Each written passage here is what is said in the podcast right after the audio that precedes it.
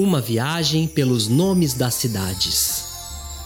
Sob o sol a pino do meio-dia, mas protegida pela sombra de um engazeiro, a menina cantava e contava as lendas que conheceu na viagem passada para as suas bonecas, todas perfiladas, de cores, tamanhos e cabelos completamente diferentes. O pai, curioso com a cena, indagou: Todas as suas bonecas têm nome? Claro, papai! Todo mundo precisa de um nome e elas também, respondeu a menina. É verdade. Animais, pessoas e até mesmo cidades têm seus nomes próprios. E muitas vezes esses nomes trazem histórias, sabia? Histórias? Como assim? Sim, são nomes que contam a origem daquela cidade. Oba! Que continuarmos nossa viagem para conhecermos essas histórias em Papai Cachorro? Só se for agora, menina livrão! O pai colocou a menina nos ombros e saiu brincando pelo quintal. A menina abriu os bracinhos, fechando bem os olhinhos e imaginou uma história. Ele percebeu que a criança sentia total confiança em voar apoiada em seus ombros.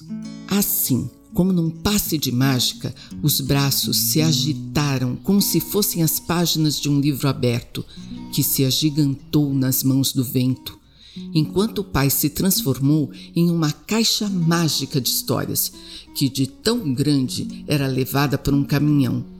O vento soprou mais forte e os dois, a caixa de histórias e o livrão, começaram a voar pelo céu da imaginação.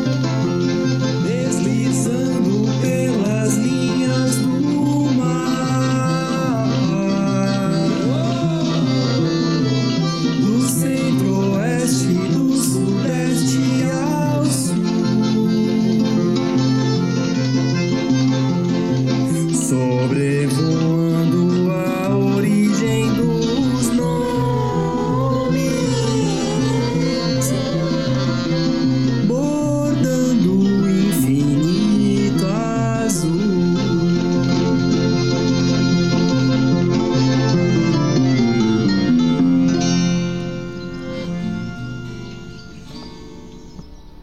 Nossa trupe voou apreciando as cores da primavera e nos campos verdes encontramos uma revoada de araras que voavam em busca de um lugar para matar a sede.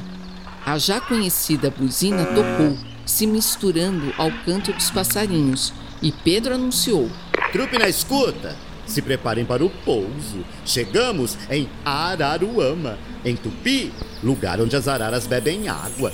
Muito bacana.